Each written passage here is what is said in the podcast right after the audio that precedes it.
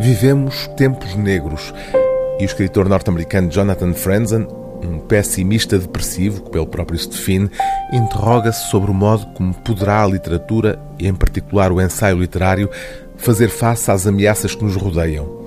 O ensaio, escreve Franzen, tem raízes na literatura e a melhor literatura convida-nos a perguntar se não estaremos um pouco errados, talvez mesmo completamente errados. É esse exercício de dúvida metódica, chamemos-lhe assim, que Jonathan Franzen ensaia no primeiro texto deste livro, em que o denominador comum, a atravessar os 16 ensaios que o compõem, é a questão ambiental.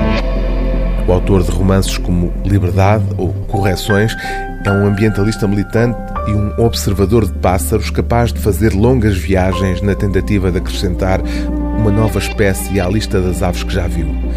No texto que dá título ao livro, o Fim do Fim do Mundo, relata uma viagem à Antártida e a emoção de se deparar com um pinguim imperador.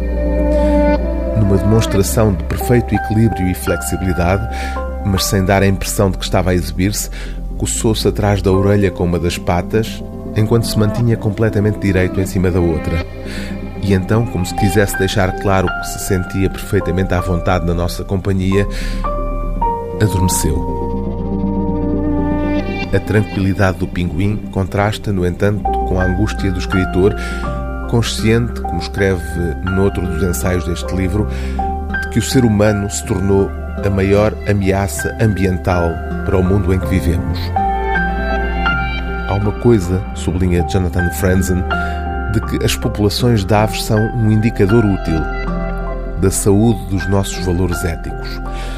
Uma das razões pelas quais as aves selvagens são importantes deviam ser importantes, é que são a nossa última ligação e a melhor de todas a um mundo natural que sem elas está a definhar. São os representantes mais vibrantes e disseminados da Terra como ela era antes da chegada das pessoas. São, além disso, descendentes dos maiores animais que alguma vez pisaram a Terra. O pintarrosto doméstico que pousa do lado de fora da nossa janela é um belo e maravilhosamente adaptado dinossauro vivo. Um pato que nada nas nossas lagoas tem um aspecto e produz um som muito parecidos com os de um pato de há 20 milhões de anos, na época do Mioceno, quando as aves dominavam o planeta. Num mundo cada vez mais artificial, em que drones sem penas enchem o ar e podemos imitar os Angry Birds nos nossos telemóveis, talvez não vejamos nenhuma necessidade razoável de acarinhar e apoiar os antigos senhores do reino da natureza, mas será o cálculo económico o mais elevado dos nossos critérios? O livro do dia TSF é O Fim do Fim da Terra, de Jonathan Franzen, tradução de Francisco Agarês, edição Don Quixote.